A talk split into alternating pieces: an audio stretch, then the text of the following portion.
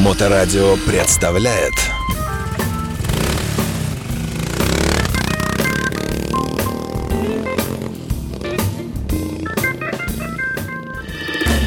Добрый день, вы слушаете Моторадио, у микрофона Александра Ромашова.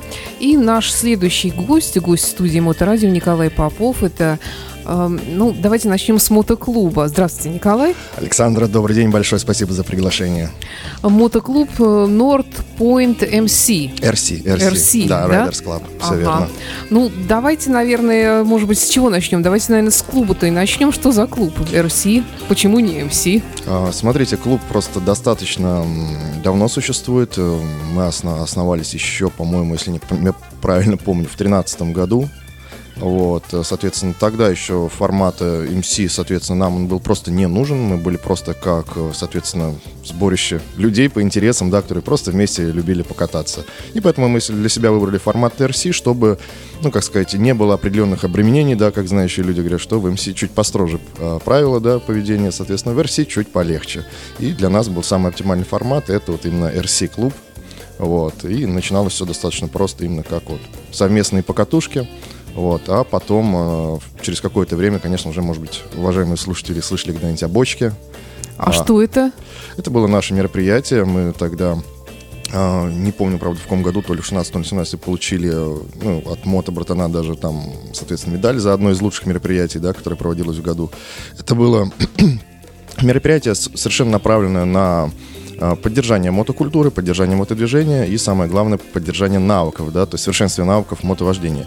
Скажем так, а, Наверное, можно сказать, что это что-то типа было мото джимханы, да, но если мото джимханы в какой-то момент начала переходить такое, ну, сугубо спортивное использование, да, скажем так, то есть там уже такие прям фанаты джимханы начинают приходить, а, там же было в основном создано для новичков, то есть мы там музыкальное сопровождение, чай, кофе, хот-доги, какие-то печенюшки, то есть это все было обязательно музыка, да, Соответственно, это было призвано, чтобы как можно больше как раз народа консолидировать, да, то есть и э, даже те люди, допустим, которые, ну, по каким-то причинам там не ездят на Джимхану, да, то есть нужно собраться, приехать, на тебя там будут смотреть. Это как-то вот многие, короче, юлили и не хотели ехать. Соответственно, когда мы создавали такую дружественную атмосферу, обстановочку, что кто-то катался на трассе, упражнялся, а кто-то просто приезжал посидеть там, кофе, хот-доги покушать, пообщаться с друзьями, нет-нет, посматривали и все-таки иногда выходили и пробовали тоже поупражняться, соответственно, в совершенстве. Так, а где это проходило территориально вообще? Вы знаете, у нас, э, мы, по-моему, порядка трех-четырех лет это проводили подряд, соответственно, очень много где менялся. Начинался с Шафировской развязки, угу. потом там же рядом с Шафировской развязкой это было уже дальше туда на Индустриальный проспект, там, где был строить центр Сатурн, там потом делали. А, после мы уже, когда вот так все мы это разрослись, э, мы делали у Леруа Мерлен, это на Парнасе, которая... Вот там уже, причем это было одно из первых согласованных, то есть нам там все официально разрешили. Uh-huh. Вот, у нас тогда была самая большая бочка, и по нашим подсчетам тогда у нас было вот максимально 500 гостей uh-huh. на мероприятии, да, то есть для Питера там было много, и мы уже перешли в формат такой, что э, это уже, ну, как немножечко стало некими фестивалями, именно открытие-закрытие сезона, вот именно от наших мероприятий, там уже мы а, как раз придумали, ну не придумали идею, то есть это уже были музыканты, группы, то есть как бы тест-драйва от э, дилеров, например, BMW или KTM, да, от марок, соответственно. То есть мы уже такой вышли а на почему, достаточно кстати, большой формат. А бочка, на самом деле, все достаточно смешно. Э, мы долго думали, как назвать мероприятие, и особенно тот формат, что у нас вначале вот был от Шафировский, и он там рядом с развязкой, то есть как будто немножко под мостом. И мы как подумали на американский манер, как американцы uh-huh. кидают в бочку всякий хлам и начинают у нее греться стоять. И uh-huh. мы, соответственно, так и пошло, что у нас центральная, это была вот бочка, которая горела, и она была как бы как ориентир для мотоциклистов, куда подъезжать, где будет движуха вся происходить. Uh-huh. Вот, как-то так. А почему вы говорите в прошлом времени? То есть сейчас уже не проводите? А, сейчас, да, на самом деле не проводим в данный момент. А, хотелось бы очень сильно возродить, но ну, наверное, опять же... пандемия. Во-первых, пандемия подкоси, да? подкосила, да, то есть э, началось все с пандемии, что, в принципе, мы все мероприятия uh-huh. запретили, да. А, да и, как сказать, клуб это такая вещь, что те, кто участвует в мотоклубах, прекрасно понимают, но это вещь, которую нужно очень много времени и сил тратить, как правило, тем более это там и реквизиты, мы даже сцену хотели свою заказывать, то есть там достаточно серьезные вложения требовались, вот. Э, Соответственно, пока просто поставили на паузу, пока вот э, пандемия, потом сейчас Мгм. вторая Да-да-да. ситуация. В общем, пока решили, что пока, наверное, не самое лучшее время продолжать. Соответственно, ждем лучшие возможности. А вот э, клуб Nord Point RC, вот вы, вы говорите, это большая численность людей вообще или как это? Или, или это, я как понимаю, это не так же строго, как МС, Да, даже МСС, то есть это вот довольно вольные такие да, нравы все здесь. верно. А устав там какой-то есть? Не, в любом случае устав есть, как бы есть устав. У нас, э, опять же, был клабхаус в свое время достаточно такой интерес, тоже там двухэтажный, то есть э, тоже там свой бар небольшой был, ремзона.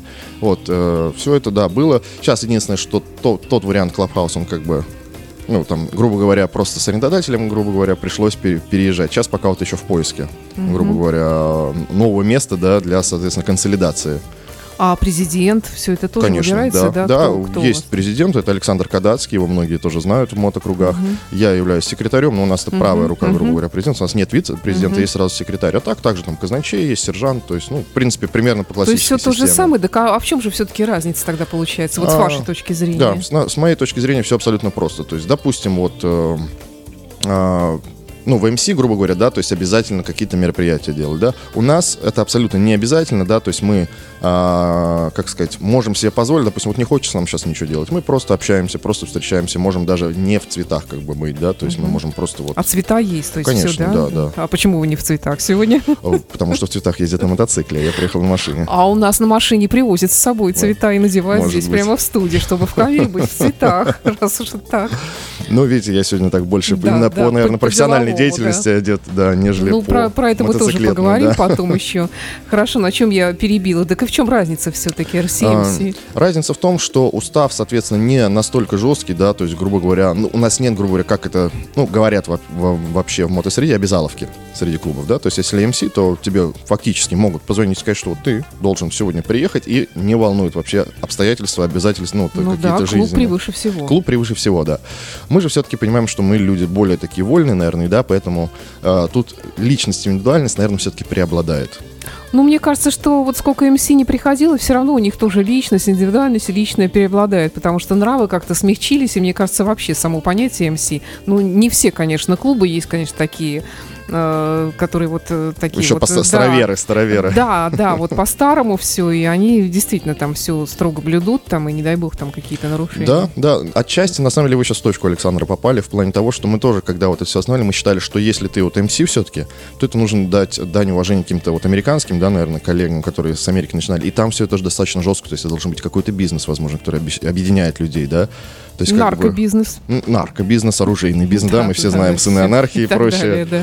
Вот, и то есть мне кажется, что в этом случае, да, да это настоящий МС-клуб.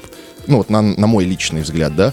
Поэтому мы не стали, мы точно не будем торговать наркотиками, там, оружием, либо заниматься проституцией, да, поэтому решили, что мы просто клуб по интересам, поэтому МС это слишком громко будет Ну, для такого в общем, формата. да, наверное, так и справедливее было бы многим, наверное, тоже называться РС, но все-таки сама вот эта вот наклейка, Это да, это прям, патч, чтоб МС, это, конечно, быть. да, это, это очень круто, да, всегда. Ну, нет, у нас, опять же, тоже все поначалу, я помню себя тоже, естественно, когда все начинают свою мотожизнь, да, то есть там путь вот как раз в клубы, да, то есть это, конечно, поначалу тебе глаза горят, хочется там МС, чтобы ходить грудь колесом, да, а сейчас-то уже, конечно, через э, прошествие стольких лет, ты понимаешь, что как бы, ну, в основном это, конечно, немножко мужские, да, мерилки, то есть друг друга там похвастаться, Да, кто круче, да. хотя на самом деле это, естественно, все намного, так вот со стороны потом смотришь, это немножко, даже где-то забавно. Все Ну, равно тоже вы хо- ходите точно так же в жилетках, на тех же мотоциклах ездите, а там многие подслеповатые не разглядят там первую букву. Ну, вот, кстати говоря, да, у нас, допустим, э, в РС, да, нет правил, что обязательно надевать жилетку, если ты едешь на мотоцикле. То есть, ну, я когда еду на работу, например, да,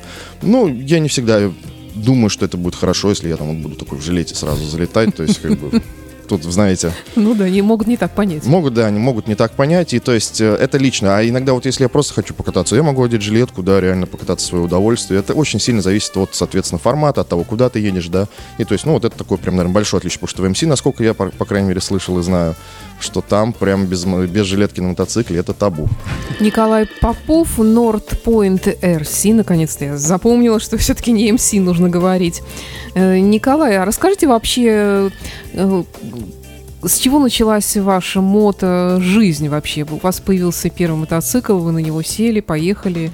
Э, И, и как вообще это происходило? Сколько вам было лет? Интересный вопрос достаточно, Александра. Смотрите, на самом деле болел мотоциклами практически с самого детства. То есть еще там лет в 11 катался на скутерах и прям вот, не знаю, всегда мнил себе, что я именно буду мотоциклистом. То есть всегда это знал, правдами, неправдами А у вас пытался. был там, может быть, папа, пример какой-то или нет? Нет, абсолютно нет. Да, отец у меня с мотоциклами никак не связан. То есть это чисто моя какая-то вот началась именно увлечение. Но, скорее всего, это началось как бы, да, со скутера, когда ты начинаешь ездить, да, там чуть-чуть покатался на даче, ты еще молодой, совсем маленький. Вот, и, соответственно, от этого понравилось. Очень хотел себе там все мотоцикл, там тогда еще тоже, поскольку был подростком, там тоже клянчил, клянчил у родителей, хочу все уже большой мотоцикл. Ну, мне говорили, что нет. Это опасно достаточно. И прежде научись, дали тогда, я помню, прямо вот отец дал купюру, по-моему, 100 долларов, даже прямо в долларах, и типа сказал, иди учись э, мотокросс. Я тогда, если знаете, Моисеева Грохова школа, Да, это вот да. в Сосновке, я, там мототрек, я там первые пару месяцев позанимался вот мотокроссом. Вот. Но, к сожалению, это не помогло, потому что когда я снова подошел к отцу, отец говорит, ну а теперь права нужны, а я еще молодой, мне еще нельзя прав получать. Вот. Именно поэтому, что как-то каждый год облизывался, облизывался, но все было, ну, не было прав. Соответственно, когда уже получил права, тоже уже понял, что нужно самостоятельно это, соответственно, зарабатывать. И в итоге первый мотоцикл получилось взять только в 23 года, когда я уже закончил университет, заработал на него. Вот, соответственно, помню, тогда брал новый в салоне, прям все выкатывал, ехал а, через весь город. Так вышло, что мне, я его взял вот здесь на обводном канале, где-то на обводном, да. А нужно было ехать обратно на Комендантский. Ехал, наверное, ну, часа полтора, наверное, потому Это что ехал... самая первая такая поездка. Самая первая поездка, я сразу сам ты. забрал, поехал и ехал просто за автобусом 30 км в час. Он останавливался, я тоже останавливался, потому что так вышло, что э, начинал свой путь без автомобильного А что за опыта. мотоцикл был? Это был Стелс Бинелли 600. Э, такая модель э, когда-то производилась. Это вот китай, китаец, можно сказать. Вот. Но уже 600 кубовый, то есть он все здоровый, там порядка скольки там, 82, что ли, лошадки было. То есть, ну, уже такой серьезный достаточно. Вот, и то есть, а я без автомобильного опыта, поэтому, конечно, мне было сложновато, особенно в городском движении, ориентироваться. Но вот как бы это то, что я называю, когда прям очень хочется. То есть обычно все-таки все машины все в первую берут, а я тогда вот прям взял мотоцикл, Ну нет, у кого, у кого как, а и как потом вообще вкатывались, вообще катались по городу или что это Да, было? да, по вечерам просто начинал ездить, грубо говоря, у себя по райончику, вот, а потом узнал так- о такой вещи, как мото Джимхана. Вот, и я помню сам, что для себя решил, что если я хочу быть профессионалом, что если я прям настолько люблю мотоцикл, я должен уметь хорошо на нем ездить. И я тогда пошел как раз вот э, занимался на Джимхану, его Сергей Пекутко организовывал тогда, даже лично он а, проводил это его, первые были, можно сказать, пробы пера в плане Джимханы. И мы вот тогда, да, я ездил на картодромы на различные, на различные просто площадки, где они занимались.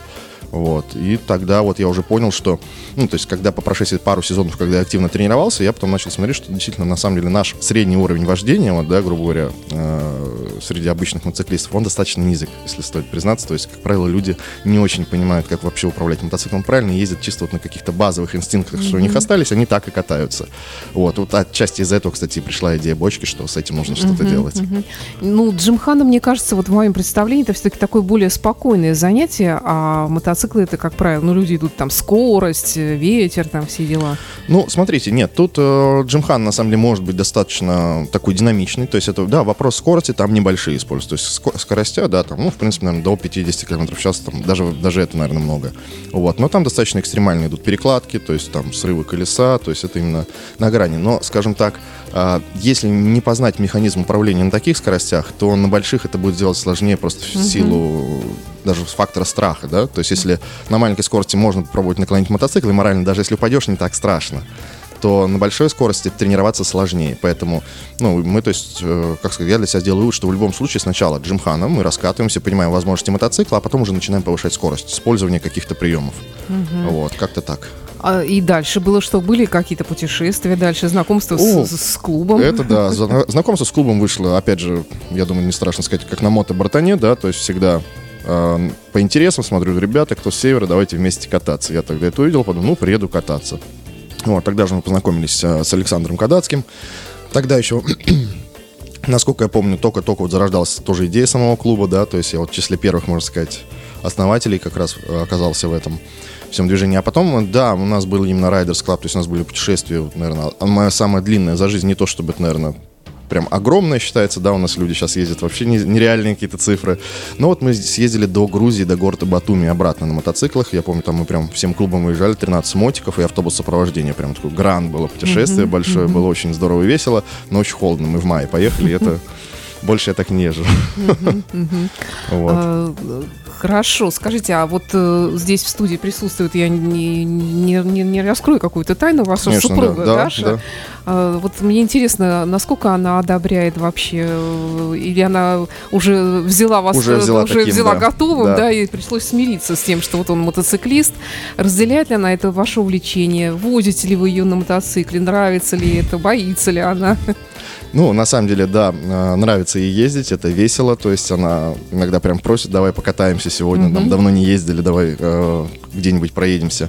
Вот, поэтому, да, нет, однозначно, да, это всегда было, как сказать, преимуществом, да, ну, у слабого пола, если вы понимаете, о чем. Да, да? Конечно, то есть мотоцикл да. это всегда, конечно, круто, и то есть э, это, наверное, перестает быть, ну, как бы вот таким фактором, да, то есть когда наоборот говорят, что уже все опасно, это уже, наверное, все-таки к возрасту побольше, да, то есть именно поэтому я многим своим клиентам говорю, что нужно брать раньше, пока как раз нет жены, детей, потому что потом точно не разрешат. Лучше, чтобы брала таким уже, чтобы говорить, что вот я уже такой, да. Да. Ну, хотя некоторые бывают, что там к 40 сходят с ума. Не поверите, много таких у меня был ученик в моей мотошколе возрастом 56 лет, по-моему. Uh-huh. Вот. И вот он первый раз, вообще первый раз решил сесть. Uh-huh. А, а, или даже 65 прошу прощения, по-моему, да, больше 60 был. Вот, mm-hmm. то есть, и ничего, пытаются mm-hmm. садиться, да, заново, то есть рассказывать. Я бы сказал, что даже наоборот, в какой-то степени когда человек с возрастом да, подходит к покупке мотоцикла, то есть э, эм, я намного проще ему могу порекомендовать какой-то больший объем, если он его хочет, да, с более спокойной совестью, потому что ну, у человека уже голова есть, как бы, да, и дурить не будет, скажем так. Так, подождите, давайте все-таки перейдем к вашей профессиональной деятельности, потому что вы сказали, что вы закончили университет и начали кататься на мотоцикле. А сейчас получается, что в университете, насколько я знаю, не учат преподаватели да, мотошколы. Да, как, что за мотошкола, как это произошло вообще, как э, мотоциклизм э, стал вашей профессией? А, ну вот да, то есть на самом деле сильно сыграла как раз вот эта ситуация с бочкой, да, то, что мы рассказывали, то, что я начал э, давать советы, да, такие пока mm-hmm. что аккуратные рекомендации людям, и начал смотреть, как это вообще работает, то есть, ну, правильно ли я вообще что-то делаю, это влияет или не влияет на человека. Вот, и то есть по опыту проведения бочек пары лет я понял, что, в принципе, у меня ну, накопился некий багаж вот опыта, да, который помогает реальным людям уже повышать совершенство свой навык. Э, даже была забавная ситуация, что э, вижу, что вот как раз у кого-то не получается, вот я помню, человек ездит на чопере, у него прям ну, не получается у него укладываться в трассу, то есть он всегда то вылетает, то не может вложиться в поворот. Ну, я подхожу, говорю, там, давай отойдем, дал пару советов, там рассказал про контур руления, да, как это грамотно все делать. Потом смотрю, к концу, э, к концу уже мероприятия, смотрю, он поехал. Ну, то есть стало реально лучше. Вот, и я такой подумал, блин, ну классно, молодец. Забыл об этом, проходит там 2-3 месяца. На каком-то мотофестивале, я сейчас не помню, может даже это был хосты или что-то такое. Вот я сижу спокойно, отдыхаю, и смотрю, идет вот, вот этот человек с чопером как раз, бежит ко мне радостно, говорит, ой, привет, эм, там, так круто, что ты мне тогда рассказал, я вот 6 лет ездил, теперь вообще по-другому езжу. А я просто думаю, 6 лет он просто даже не понимал, как, ну, как поворачивать банальный поворот, я думаю, как ты выжил, это ужасно. это гораздо сложнее, чем Конечно. учиться заново. И абсолютно, Александра, верно вы говорите, именно поэтому эта мысль меня тоже посетила, я подумал, блин, может быть, чем перелопачивать все, исправлять их, мне проще открыть свою школу и с нуля учить правильно, вот. Именно такая мысль мне постигла, и тем более, что я уже понимал, что как бы у меня есть некий вот, как я говорил, опыт с бочки, да, то есть что реально работаю советы, да, то есть то, что я себе представляю, реально работает на практике. Я подумал, ну а почему бы тогда не перевести это реально в профессиональную какую-то деятельность, да, и я тогда открыл вот Академию пилотов, мотошколу. Это так называется? Да, у меня так школа называется, Академия пилотов, то есть, э, соответственно, она небольшая, она такая частная, то есть у меня всего лишь один инструктор, да, помимо меня. Угу. А, вот. А, но мы, как бы, как сказать, не на объем, больше на качество идем. Вот. И, соответственно, с того момента, как бы, начал а, обучать уже, набирать группы. Ну, дальше уже там дело, как сказать, в основном вопрос бизнеса, в основном вопрос процессов. Угу. Вот. А, взял там пару учебных мотоциклов и так и начал, соответственно, кататься. Естественно, насколько я знаю, именно если с точки зрения бизнес-процессов, то мотошкола никогда сама свою лицензию не получает. Ну, вернее, это можно, но это очень большие расходы. То есть, как правило, все равно это идет а, прицепом к какой-то автошколе. А в моем случае я начал сотрудничать с автошколой «Кристалл», так как uh через знакомых, через клуб оказалось, что вот есть знакомый директор, да, и, соответственно, мы с Татьяной, это девушка, вот, мы с Татьяной начали вместе работать, то есть я каких-то ее учеников брал, которые хотели категорию А, а так в основном просто вот набирал себе, я у нее устроился официальным инструктором, то есть у меня есть корочки, да, образование есть, это, по-моему, среднее специальное считается, это мастер производственного обучения по категории А и Б. Угу. Вот То есть дополнительно получили Да, дополнительно, да, получил, да? конечно, угу. конечно, конечно. Угу. А вообще э, первые ученики, кто они были ваши? Вы Ну, знаете, вот вы сказали, вот те, да. которые видели вас, вас сначала встречались вы на Джимхане, там, а потом кто, кто вот уже пришел именно вот сел за парту? Или вы не учите за партой, кстати? А, Нет, смотрите, за партой учим, то есть у нас есть, естественно, и полностью правила курс ПДД, как это положено, его можно пройти, но я еще даю именно одну лекцию полуторачасовую, полутора-двухчасовую от себя, где именно мы разбираем сначала теорию вождения мотоцикла, то есть мы рисуем физические силы, как, как это влияет на мотоцикл, что или иную ситуацию, почему он вообще едет прямо сам и не падает, например, да. Разбираем сначала физические аспекты, а потом уже можно, я выпускаю людей на площадку уже в индивидуальном порядке заниматься. Вот, первые же ученики э, были, сейчас давайте даже попробую вспомнить, ну, конечно, наверное, это были знакомые вот как раз через бочку, потому что, понятно, в бочке я сразу же громогласно заявил, что у меня теперь есть своя мотошкола, если кто-то из друзей хочет, то можете предлагать. Вот, соответственно, это были в основном там друзья друзей какие-то, да, которые хотели, соответственно, ну, думали, планировали получить категорию А. И с них я и начал как раз. Первое время, да, им было немножечко страшновато, потому что одно дело корректировать людей, которые уже умеют ездить. А, а с другой стороны, тут ты переживаешь, что человек, в принципе, ну, вот, у него очень мало опыта, он практически не умеет ездить. И тут, конечно, приходилось новые какие-то фишки придумывать, новые упражнения, да, на то, чтобы вот а, базовый уровень а, подготовить, чтобы потом уже как раз дополнять что-то вот Ну, в принципе, это большая ответственность очень. да, это очень большая ответственность. Вот. Я очень слежу за своими учениками, э, как у них потом в дальнейшем идет мотопуть. Вот. э, Очень переживаю всегда там на советы. То есть, скажем так, даже на самом экзамене я переживаю, наверное, больше, чем мои ученики, потому что у меня сердце каждый раз сжимается. Хотя уже сколько лет я этим занимаюсь, уже с 15 года, это, получается, восьмой год пошел. Вот, до сих пор сердце сжимается так же. Вы слушаете Моторадио. Еще раз здравствуйте. Сегодня у нас в гостях Николай Попов, э, мотоклуб э, Норд э, Point. Point RC. И к тому же еще и мотоинструктор, как оказалось, собственная мотошкола. Э, Николай, вот вы когда выпускаете людей из, из мотошколы, что вы им говорите? Какие-то наставления есть последние, самые такие вот? Ну, В большую жизнь, можно да, сказать. да, конечно, есть. Э, Увидимся завтра у меня в салоне. А, то есть, а что за салон? Это второй род деятельности, Да, как я верно. понимаю. Вы, вы еще чего- чего-то продаете, мотоциклы? по Все верно, да, да, да. А, то есть человек, который закончил вашу, вашу школу, обречен покупать мотоцикл. Ну, получается, что так. Потому что я знаю, что некоторые просто так вот ну, как-то Вы знаете, на самом деле, непонятно зачем. Абсолютно верно, Александр. На самом деле, путь новичка. Я сейчас делаю для своего YouTube-канала отдельного видео, да, именно про там первый мотоцикл, выбор. Я знаю таких видео очень много, и много людей, много Да, обзоров. да. Это, скажем так. Но я не претендую, потому что с разреза именно своей деятельности, как со стороны и учебной, так и с- со стороны уже продажи, да, то есть реализации техники, то я могу сказать, что э, большинство вопросов новичков это все-таки не выбор мотоцикла, а это именно решиться. То есть самое сложное это именно просто решиться уже, как сказать, как на прыжок с парашютом. Ну, я, я как понимаю его для себя, ну, конечно, у меня слишком, наверное, может быть, большой такой вот жизненный опыт, и- который не касается мотоциклов, но я когда понимаю, что какая-то докупка вообще, то есть его куда-то надо ставить, где-то хранить, где-то обслуживать вообще, и потом Всё верно. ну, заканчивая тем, что в конце концов это страшно, и вообще зачем все это надо? Вот именно, абсолютно верно, Александра. Это вопросы такие возникают у всех людей. И, э, скажем так, по своему опыту я скажу, что вот вопрос, где хранить, чего как, да, это, знаете, вопрос, как, не знаю, к покупке, ну, не знаю, вот если мотоблок на даче, наверное, вот да, мы как-то смотрим, а сколько он кушает, а где его хранить, а так ли там мне он не нужен. А мотоцикл это скорее, ну, эмоциональная все же покупка, да, и то есть как, если у вас возникают вопросы такого утилитарного характера, то, наверное, вы просто пока еще не готовы к Значит, нему. вы не мотоциклист, Да, да? да, либо не О, мотоциклист, кстати, либо не да, готовы. Золотые слова, да. А все-таки много ли приходит таких людей учиться, которые уже вот действительно готовые мотоциклисты, которые вот именно это целенаправленное решение, они там все распланировали, что вот я сначала выучусь, куплю, или там уже купил, потом Как правило, выучусь. да. Все-таки так, да? Смотрите, на самом деле, да, э, очень многих людей, то есть э, вот это вот, вот эти вот качели, да, хочу, не хочу, готов, не готов, страшно, не страшно, они достаточно долго, то есть, может быть, год, а то и несколько лет. Вот. И для многих, да, решение это сначала, казалось бы, странно, но сначала это покупка, а потом уже, ну а куда деваться, все, вот он стоит, деньги уплачены. Поэтому уже приходится учиться, надо будет искать, да. То есть кто-то использует себе такой самый мотиватор, грубо говоря. А так вообще из, моей, из моего опыта, на самом деле, есть много людей, которые приходят осознанно, которые действительно у них даже есть опыт, у них получается, да, потому что в любом случае я отмечу этот момент, что научить, конечно, можно любого, наверное, это правда.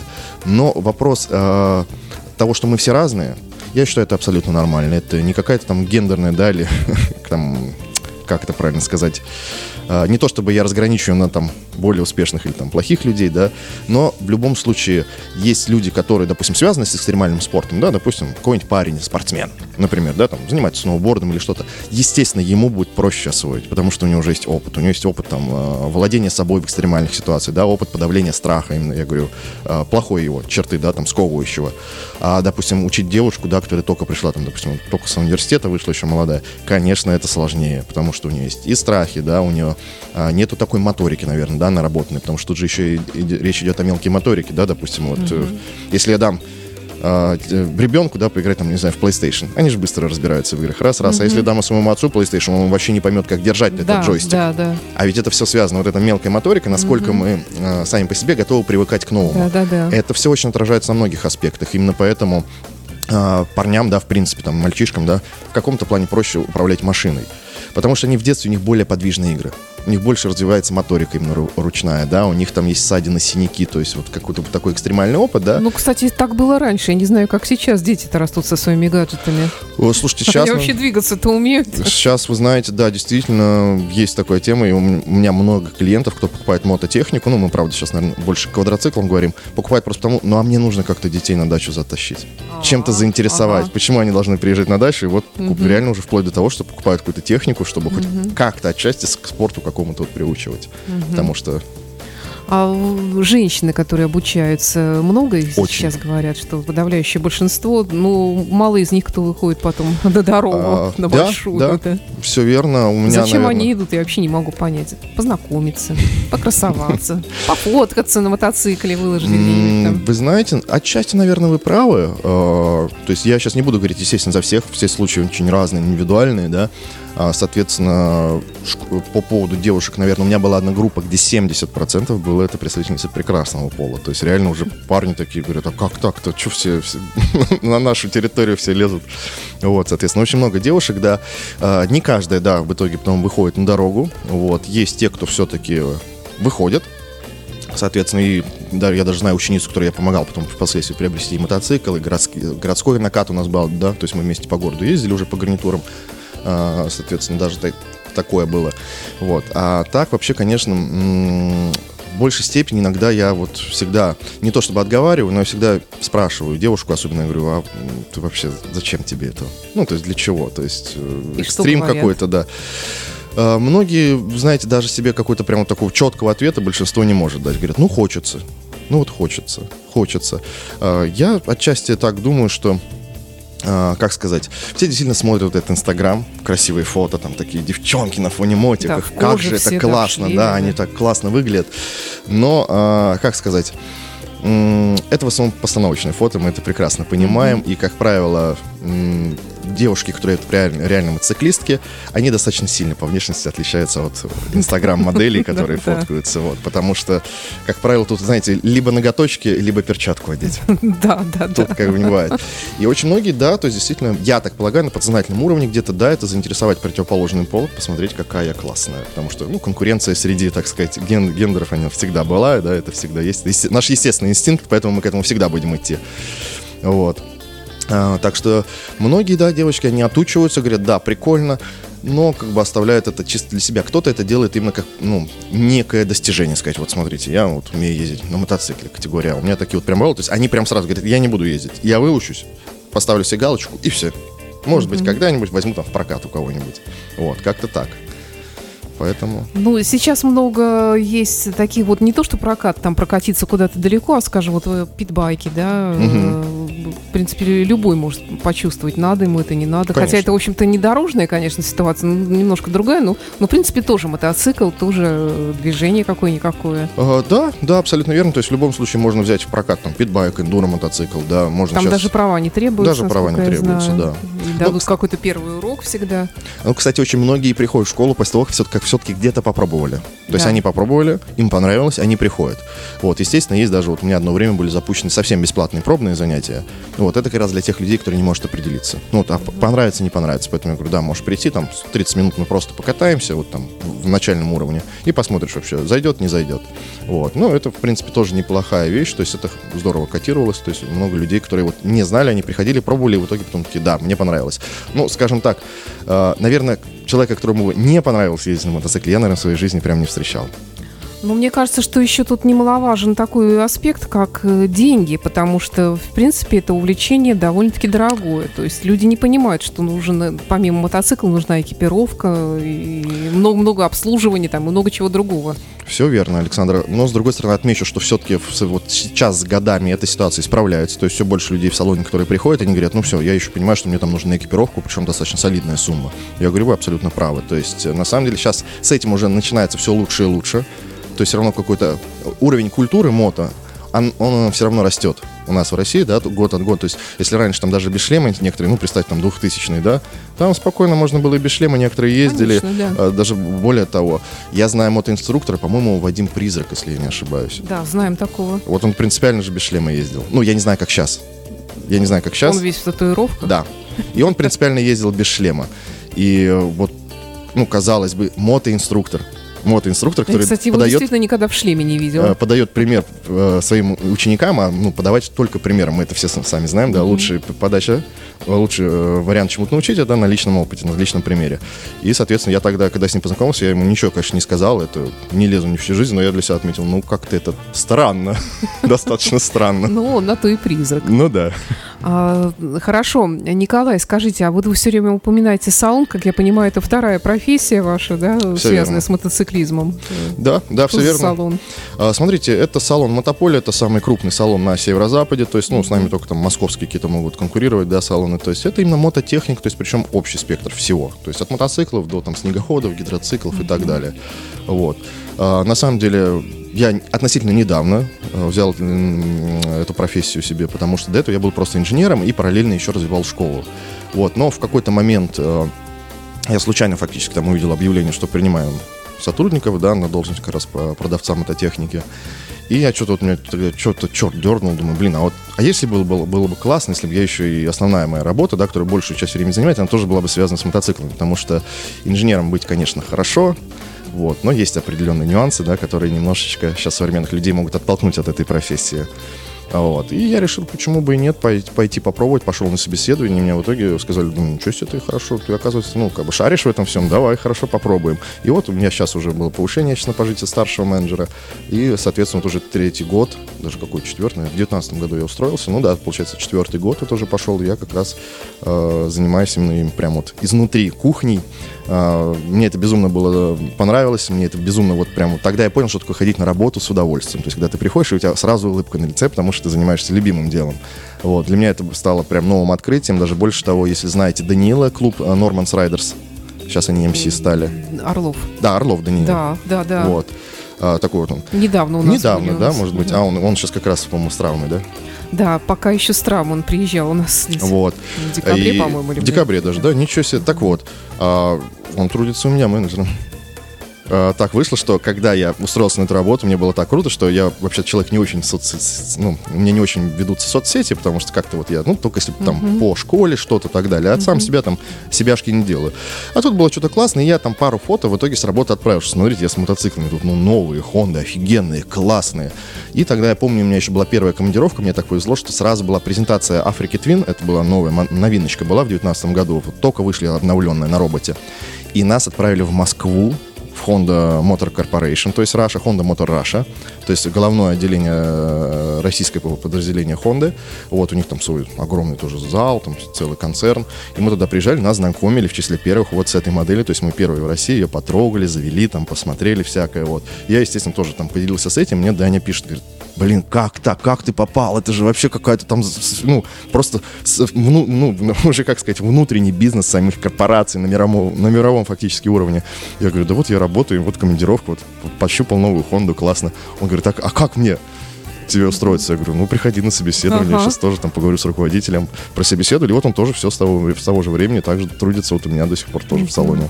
Вот, мы с ним коллеги. Угу. Ну, тогда, если увидите, большой ему привет, хотя не знаю, как сейчас он работает. Сейчас, к сожалению, пока, пока нет, да, пока да. еще восстанавливается. Нет, но он у нас в стате числится, потому что он считается угу. у нас ну, одним из лучших, наверное, если не лучшим менеджером, поэтому как бы да, его, его, его держит, держит его местечко всегда нагрето. Даня, выздоравливай. Хорошо, Приходи, мы да, соскучились. Большой, большой- да, большой ему привет и здоровья ему крепкого, конечно. Николай, ну что ж, спасибо за интересный рассказ. Э, Приходите к нам еще, приводите своих друзей, коллег тоже. Вот, вам всяческих удач. Я напомню, что Николай Попов – это э, мотоклуб э, Опять, господи. Можно Что- просто сказать профессиональный мотоциклист, где мотоциклы реально профессия. Хорошо, будем говорить так. И до встречи в эфире. Всего доброго. До свидания, Александра. Спасибо большое. Моторадио представляет